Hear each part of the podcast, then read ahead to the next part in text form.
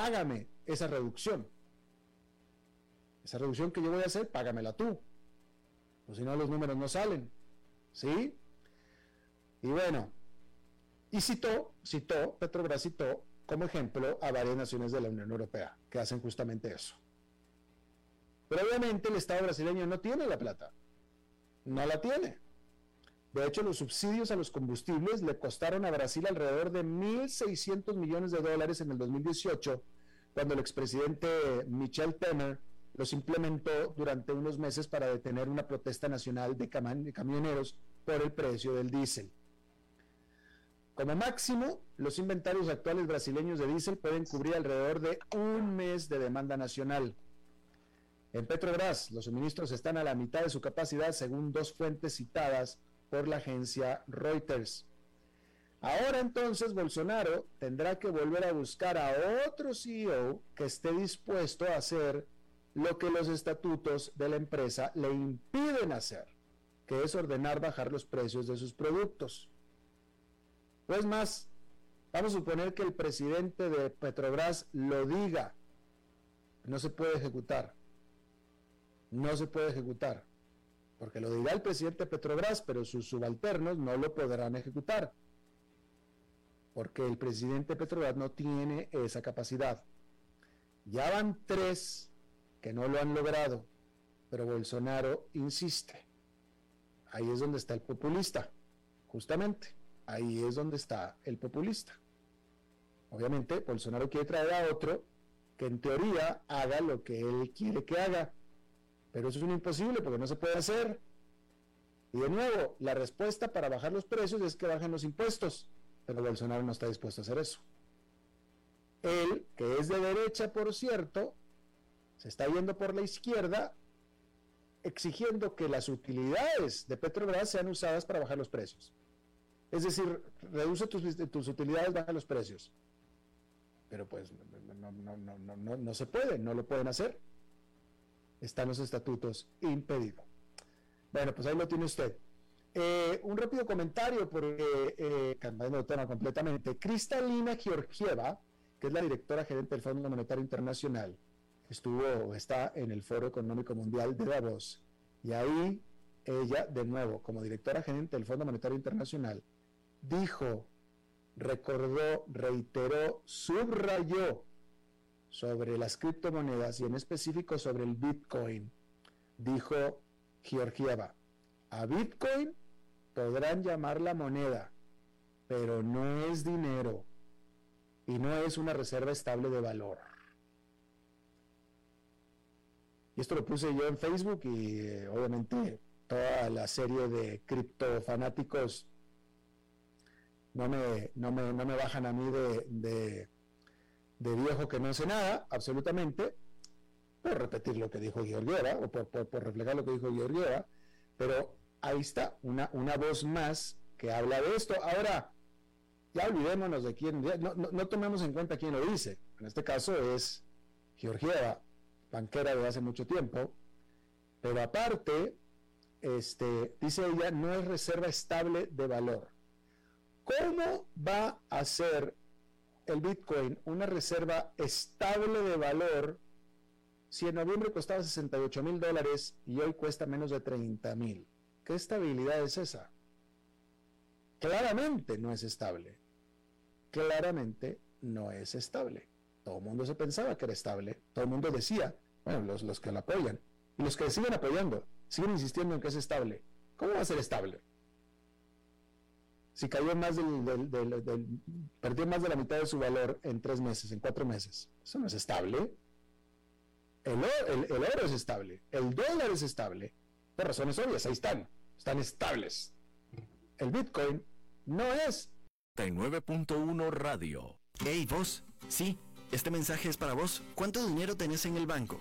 No te preocupes, yo sé, apenas para llegar a la quincena. Y si te despidieran, ¿de cuánto es tu fondo de emergencia? También sé la respuesta. No tenés nada para emergencias. Y si te pregunto, ¿qué porcentaje de tu salario ahorras? ¿Qué me vas a decir? ¿Acaso no estás harto de pensar en todo menos en tu futuro financiero?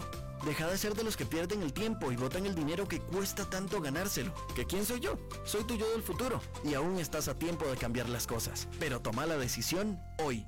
Transcomer, puesto de bolsa de comercio. Construyamos juntos su futuro. Somos expertos en eso. Desde los verdes bosques de nuestra montaña nos llega agua Cerros de la Riva, agua fresca de manantial que te permitirá vivir en equilibrio, proteger tu salud y la de tu familia, libre de sustancias químicas, envasada sin alterar su naturaleza a 2.000 metros de altura. Agua Cerros de la Riva, naturalmente neutral. Búscanos como cerrosdelarriba.gmail.com Llámanos al 8374 3229. Cerros de la Riva, Live Spring Water.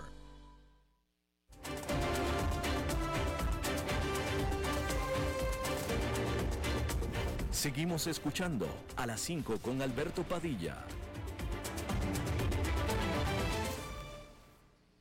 Muchísimas gracias por estar eh, con nosotros. Bueno, eh, vamos a decir que la piedra en el zapato, hay que decirlo así, la piedra en el zapato, bueno, supongo que el presidente de Estados Unidos, Joe Biden, tiene muchas piedras en el zapato, pero eh, la piedra de sospecha legal en el zapato de Joe Biden es su hijo, Hunter Biden, que eh, ha tenido una trayectoria, pues sospechosa, hay que decirlo así, definitivamente, ha tenido una trayectoria sospechosa de relaciones con Ucrania, todo esto desde, desde, desde épocas eh, antes de, que fuera presidente Joe Biden.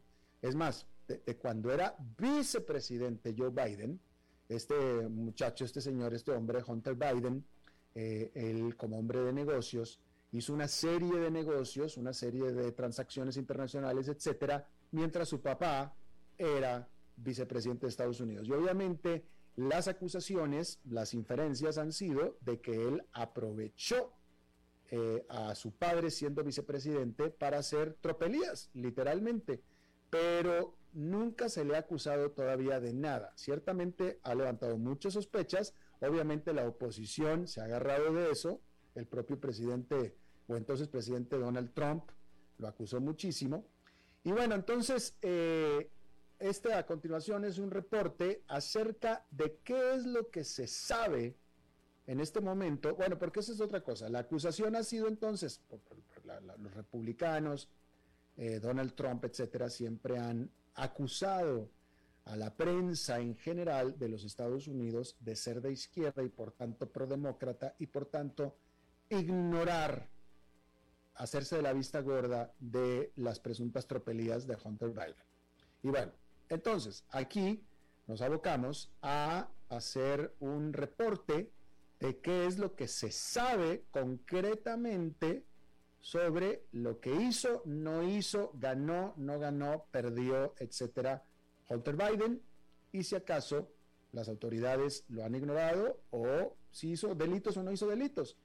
Y nuestro productor desde Colombia se abocó a hacer esta investigación. Mauricio Sandoval, ¿cómo estás? Hola Alberto, ¿qué tal? Buenas tardes. Entonces, ¿qué? ¿Hunter Biden es un bribón, sí o no? Pues mira, este señor está en el ojo del huracán justamente después de todas esas acusaciones que se han venido destapando, como tú lo decías, a lo largo de los últimos años, sobre todo en cabeza de Donald Trump, y se vienen conociendo un par de pruebas que apuntarían a que obviamente, digamos, tiene ahí dudosas procedencias de dinero y un gasto también innecesario y exorbitante se analizó el disco duro del computador y varios equipos de Hunter Biden y muestran que él y su empresa recibieron alrededor de 11 millones de dólares entre 2013 y 2018 y también evidencia lo rápido que gastaron estos recursos. El disco duro y los documentos de los republicanos del Senado indican que pocos de los acuerdos de Biden llegaron a buen término y arrojan luz sobre lo rápido que estaban gastando este dinero, lo que por supuesto puso en alerta también a las autoridades financieras y demás allí en Estados Unidos. Desde 2013 hasta 2018 se comprobó que Hunter Biden y su compañía pues recaudaron todo este dinero a través de sus roles como abogado y miembro de la junta de una firma ucraniana acusada de soborno y su trabajo con un empresario chino que ahora además está acusado de fraude. Según un análisis también de varios medios que han venido, por supuesto, investigando esta situación, NBC News da también y revela una copia de lo que se encontró allí en el disco duro de Biden y la cuenta de iCloud y los documentos publicados por los republicanos en dos comités del Senado, que han llevado, por supuesto, allí a las plenarias en el Capitolio de Estados Unidos. Alberto, los documentos y el análisis que no muestran lo que hizo para ganar millones de sus socios chinos sí plantean dudas sobre la seguridad nacional, la ética empresarial y sobre todo la posible exposición legal. Dentro de las evidencias se comprobó que en diciembre de 2020 Hunter Biden reconoció en un comunicado que fue objeto de una investigación federal sobre sus impuestos. NBC News fue el primero en informar que un ex socio comercial le había advertido a Biden que debería modificar sus declaraciones de impuestos para revelar 400 mil dólares en ingresos de la firma ucraniana Pursima. Las fuentes del Congreso del Partido Republicano también dicen que si los republicanos recuperan la Cámara este otoño, exigirán más documentos y que pretenden investigar más a fondo esta situación, por supuesto, de los ingresos de Biden y sobre todo lo que más preocupa Alberto es si este dinero fue a parar o no a donde su padre Joe Biden. No se le aplican reglas de ética gubernamental, dijo Walter Shaw, ex director de la Oficina de Ética Gubernamental de Estados Unidos y ahora experto en ética del proyecto de supervisión gubernamental. Sin embargo, este hombre agregó que es imperativo que nadie en el Departamento de Justicia ni en la Casa Blanca interfiriera con la investigación criminal. Chau había planteado previamente preguntas sobre la nueva línea de trabajo de Hunter Biden, vendiendo sus propias pinturas, lo que creó el potencial de comprar una pintura para comprar la influencia percibida y también porque la Casa Blanca se involucró en las transacciones, arreglando que ninguno de los compradores, que los nombres sean conocidos por Biden, la Casa Blanca o por el público en general, por la comunidad estadounidense. Los documentos y el análisis también encontrados en este disco duro indican que pocos de los acuerdos de Biden llegaron a buen término y que los gastos compilados en estos aparatos electrónicos muestran que gastó también más de 200 mil dólares por mes desde octubre de 2017 hasta febrero de 2018. Recordemos que las fechas que aparecen allí fueron de 2013 a 2018 y los gastos más elevados, repito, entonces suceden entre octubre de 2017 y febrero de 2018, cuando empieza a gastar pues ya de manera más acelerada de forma mensual. ¿En qué se gastaba esa plata, Alberto? Se comprobó en hoteles de lujo, en carros de último modelo, trabajos dentales y retiros de dinero en efectivo. Biden admitió haber gastado dinero en efectivo para pagar las drogas y divertirse con extraños que lo robaban, aseguró él de manera frecuente debido pues a las altas sumas de dinero que él manejaba. Entonces él finalmente confirma en un comunicado que sí consumía droga y que pues varias personas lo, lo robaron. También se comprueba que pagó muchas hipotecas para mantenerse al día con los pagos también de pensión alimentaria y manutención de los hijos de su ex esposa. En su autobiografía, Cosas Hermosas, dice también que el dinero de Burs Sima, que es la compañía de Ucrania, se convirtió en un facilitador importante durante eh, su caída y su adicción a las drogas y que lo persiguieron para gastar de manera imprudente, peligrosa y destructiva. Él mismo pues lo, lo confirma. En una presentación de divorcio también, porque pues este hombre como te decía tiene una vida de mucha polémica, pues se le suma su divorcio en febrero de 2017 un abogado de la ex esposa de Biden dijo que las deudas pendientes de la pareja eran impactantes y abrumadoras y que debían cerca de 313 mil millones de dólares en impuestos atrasados. Según el expediente, le habían devuelto cheques a su ama de llaves y le debían dinero a médicos, a terapeutas, a empleados. La presentación también alegaba que Hunter Biden había gastado mucho, como ya lo decíamos, en drogas y en estupefacientes clubes de striptease, prostitutas y novias mientras dejaba a su familia sin dinero para pagar pues estos gastos exorbitantes. Los expertos legales también dicen que sin embargo esto no eximirá a Biden, el haber digamos escrito y confesado esto en su libro no lo eximirá de la responsabilidad penal ni borrará necesariamente sus deudas. Él debe, por supuesto, responder ante la justicia y también pues ante las personas que ha afectado y a las que le debe gran cantidad de dinero. Biden está representado por el exfiscal federal Christopher Clark en la investigación criminal que se le adelanta en este momento y que está en curso. Clark, el abogado de Biden, se negó a comentar sobre el registro. Varios periodistas y colegas, por supuesto, lo han consultado, pero el abogado se negó a dar alguna declaración. La Oficina del Fiscal Federal, pues también se negó a comentar cualquier situación o duda que tiene la prensa. NBC News, que es este medio que realmente le ha dado el despliegue importante a esta investigación, obtuvo una copia, que ya lo revelamos al inicio de esta intervención, del disco duro del computador portátil de Biden, de un representante también eh, cercano a él y examinó los tratos comerciales de Biden de 2013 a 2018, según la información disponible en estos em, archivos y que posteriormente, repetimos, fueron publicados por el Senado allí en Estados Unidos. Los republicanos de los comités de finanzas y seguridad nacional del Senado, entonces presididos por Chuck Grassley de Iowa y Ron Johnson de Wisconsin, respectivamente, emitieron este primer informe, esta primera alerta sobre los tratos comerciales de Biden en septiembre de 2020. Se hizo la primera revelación, Alberto. El informe tiene 87 páginas y en esos documentos se aseguraba que Biden había sacado provecho en su nombre, pero Johnson, este también eh, senador que hizo estas denuncias, dijo en una entrevista que antes de la publicación del informe no incluía pistolas humeantes masivas, al parecer también tenía ahí temas con, con armamento.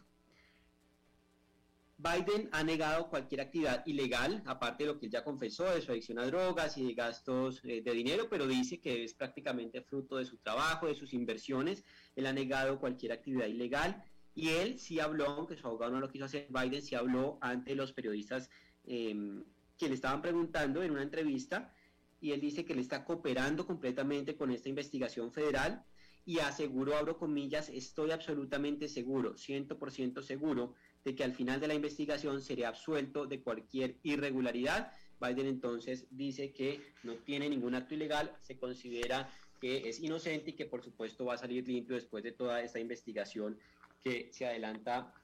Pero recordemos que además de la investigación de impuestos, debe responder por actuaciones penales. No sabemos en esa investigación cómo vaya a salir, si bien librado o no. ¿Cuál ha sido la relación de Biden con China?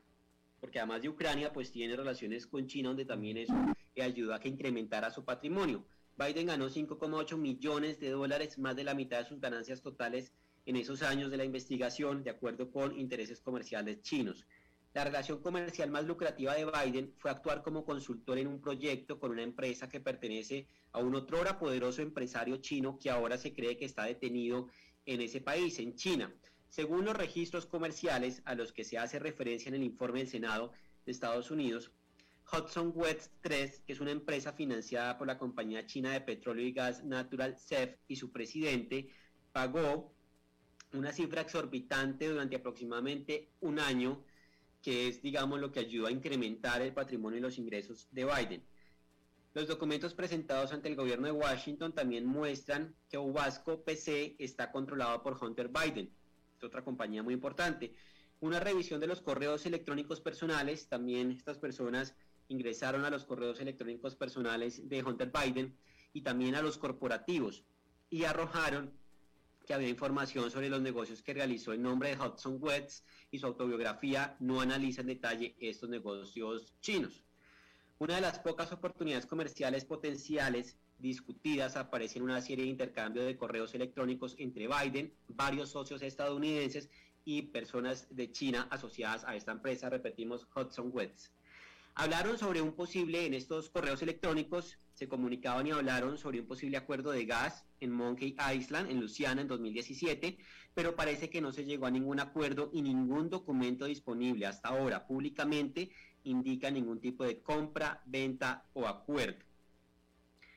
Eh, Bridget, que es otro abogado que realizó la diligencia debida para el acuerdo de Monkey Island y otro acuerdo de lo que estaban negociando allí para temas de gas, le dijo a NBC News que en última instancia los acuerdos no se concretaron porque simplemente no tenían sentido. Es decir, que lo que aseguran acá es que la relación de Biden con China simplemente no llegó a buen puerto, sí tuvieron conversaciones, negociaciones, pero que no se concretó como sí lo hizo con empresas ucranianas. Financieramente lo que dijo este abogado es que esos negocios no iban a funcionar, por lo que tomaron la decisión de no llevarlos a cabo.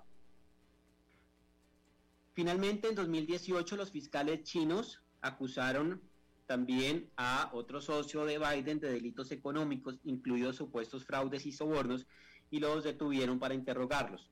No se les ha visto en público a estos socios de Biden desde entonces. Un portavoz de la Embajada China en Washington también aseguró que no están familiarizados con el caso que mencionan y que pues, no pueden ofrecer información detallada al respecto. Según el informe también del Senado republicano, esta empresa, Hudson West, y otra firma estuvieron involucradas en ciertas transacciones que estaban entre las identificadas como esfuerzos potenciales para estratificar fondos.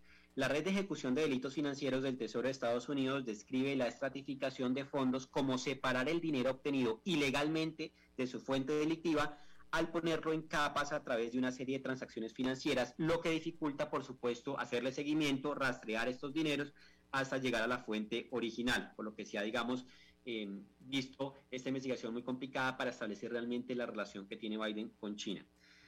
Y por último, Biden también parece haber trabajado para uno de los socios comerciales de Jack Patrick, que hoy es condenado en un tribunal federal de Estados Unidos por sobornar a altos funcionarios en Chad y en Uganda en busca de acuerdos petroleros en esos países a partir de septiembre de 2014. Un jurado determinó que mientras se trabajaba para CEPS, que es otra empresa también que aparece allí involucrada, pues Biden habría sobornado o intentado sobornar a funcionarios hasta pues por sumas de 2 millones de dólares más o menos. Fue sentenciado a tres años de prisión este hombre, socio de Biden, en marzo de 2019 y luego fue expulsado de los Estados Unidos para pues llevar a cabo el final de su condena.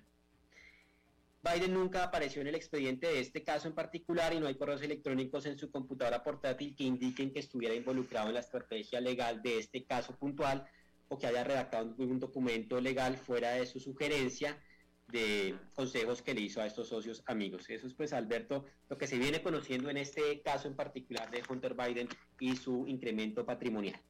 Bueno, definitivamente el tipo muy activo, definitivamente, eh, eh, evidentemente, y tuvo mucha actividad mientras su padre era vicepresidente de Estados Unidos. Entonces, lo que sabemos es que lo están investigando judicialmente, todavía no hay acusaciones en su contra, eh, hay demasiadas sospechas, porque el tipo era definitivamente muy activo, pero también es de llamar la atención, Mauricio, que si recordamos, ok, ahora su papá es el presidente, ok, pero esto viene desde que Donald Trump era presidente y tan Donald Trump no, no pudo, porque no pudo, todos los cuatro años Donald Trump no pudo encontrarle nada judicialmente sucio o criminal a Hunter Biden, que el propio Donald Trump llamó por teléfono a nadie menos que Vladimir Zelensky, el presidente de Ucrania, para pedirle dame datos sobre las negociaciones de los negocios de Hunter Biden allá en Ucrania. Justamente, eso fue un caso muy famoso al, presidente Zelensky, y eso es una, una eh, eh, que, levantó revuelo la iniciativa de Donald Trump de llamarle a otro presidente a pedirle basura, que él buscara basura sobre el hijo de un rival. Pero el, el trasfondo de todo eso es que ni el propio Donald Trump pudo encontrar nada de dónde agarrarlo judicialmente hasta este momento. Bueno, en ese momento. Sí, señor, exactamente. Aunque hay muchas, digamos, evidencias que lo podrían comprometer hasta ahora, como tú dices, no tiene ninguna acusación formal, simplemente investigaciones que se están llevando a cabo. Sí, personas muy cercanas a él relacionadas que están condenadas ya por sobornos, por fraude, pero él directamente no. Además, recordemos, y como lo decíamos en el reporte, Alberto, él escribió una autobiografía donde dice que sí, que ha tenido, digamos, desórdenes en su vida, varias mujeres, gastos exorbitantes, eh, adicción a drogas y que su dinero ha sido fruto de su trabajo y que es dinero legal y que él asegura que va a salir libre de todo esto. Entonces vamos a ver cómo paran las investigaciones. Lo cierto es que, como tú dices, no tiene ninguna acusación formal, pero sí muchas evidencias cercanas de negocios de pronto irregulares y personas allegadas a él, socios sobre todo, que ya tienen condenas de, en este caso. Claro. Mauricio Sandoval, productor de este programa, muchísimas gracias. Gracias a ti, Alberto. Un saludo para todos los oyentes y los que nos escuchan a esta hora. Gracias. Vamos a hacer una pausa y regresamos con más. A las 5 con Alberto Padilla, por CRC 89.1 Radio. Hey, vos. Sí, este mensaje es para vos. ¿Cuánto dinero tenés en el banco? No te preocupes, yo sé, apenas para llegar a la quincena. Y si te despidieran, ¿de cuánto es tu fondo de emergencia? También sé la respuesta. No tenés nada para emergencias. Y si te pregunto, ¿qué porcentaje de tu salario ahorras? ¿Qué me vas a decir? ¿Acaso no estás harto de pensar en todo menos en tu futuro financiero? Deja de ser de los que pierden el tiempo y botan el dinero que cuesta tanto ganárselo. ¿Que quién soy yo? Soy tu yo del futuro. Y aún estás a tiempo de cambiar las cosas. Pero toma la decisión hoy. Transcomer, puesto de bolsa de comercio. Construyamos juntos su futuro. Somos expertos en eso. Desde los verdes bosques de nuestra montaña nos llega agua Cerros de la Riva, agua fresca de manantial que te permitirá vivir en equilibrio, proteger tu salud y la de tu familia, libre de sustancias químicas, envasada sin alterar su naturaleza a 2.000 metros de altura. Agua Cerros de la Riva, naturalmente neutral. Búscanos como cerrosdelarriba.gmail.com Llámanos al 8374-3229. Cerros de la Riva, Live Spring Water.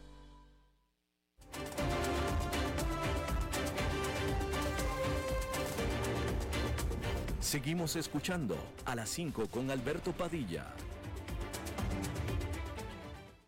Bueno, rápidamente, como cada semana, con nuestro colega Fernando Francia. Fernando.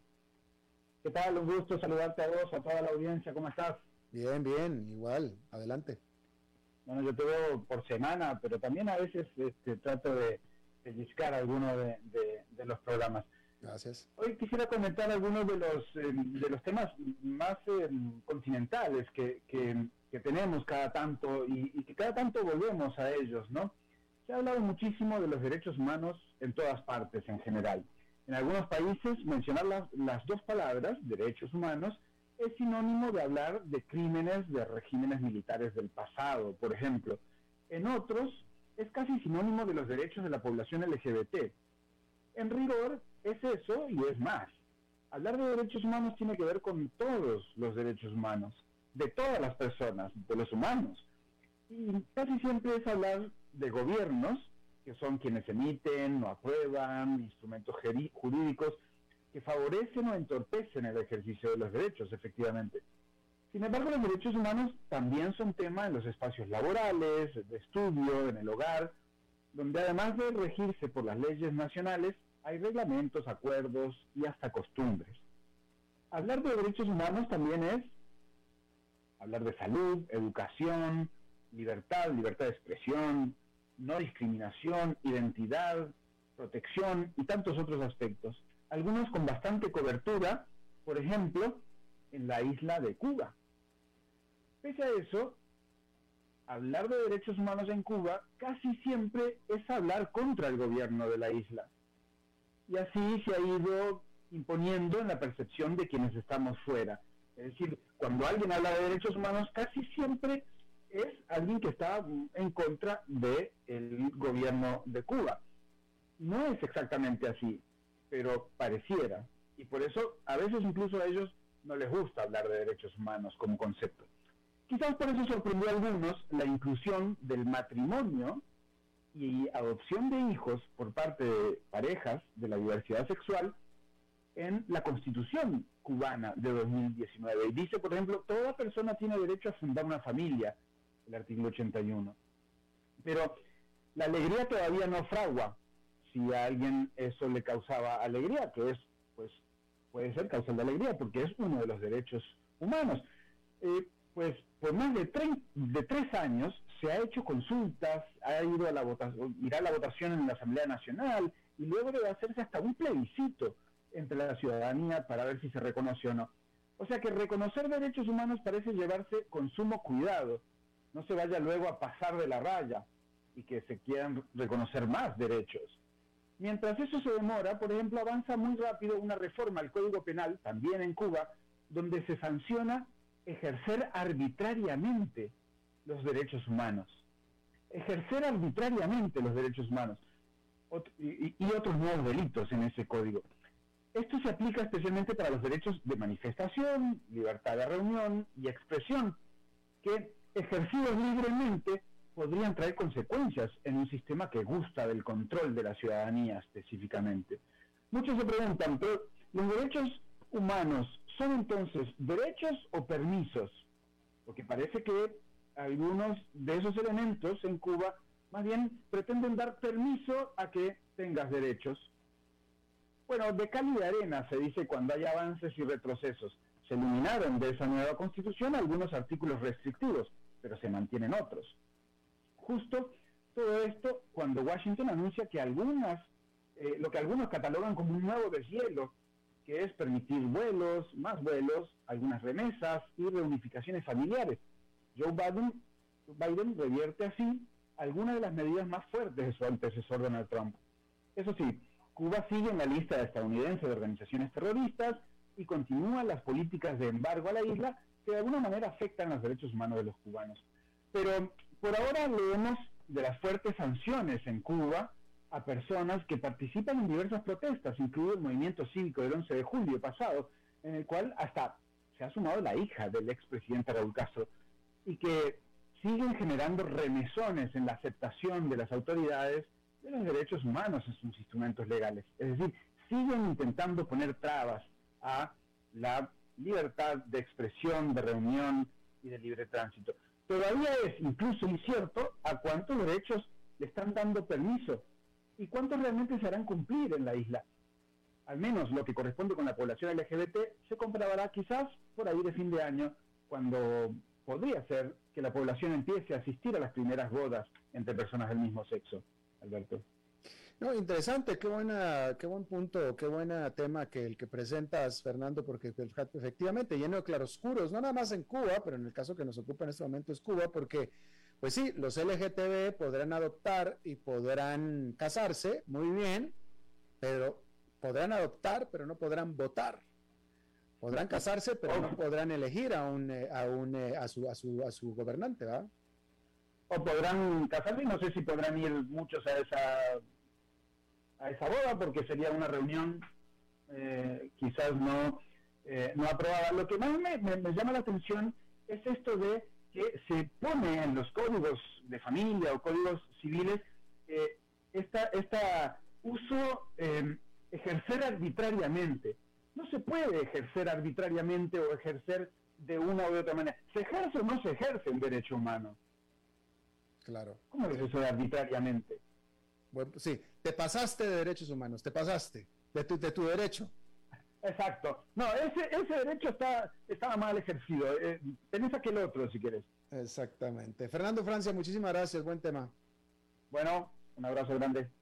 Bueno, eso es todo lo que tenemos por esta emisión. Muchísimas gracias por habernos acompañado. Espero que termine su día en buena nota, en buen tono y nosotros nos reencontramos en 23, en 23 horas. Que la pasen muy bien.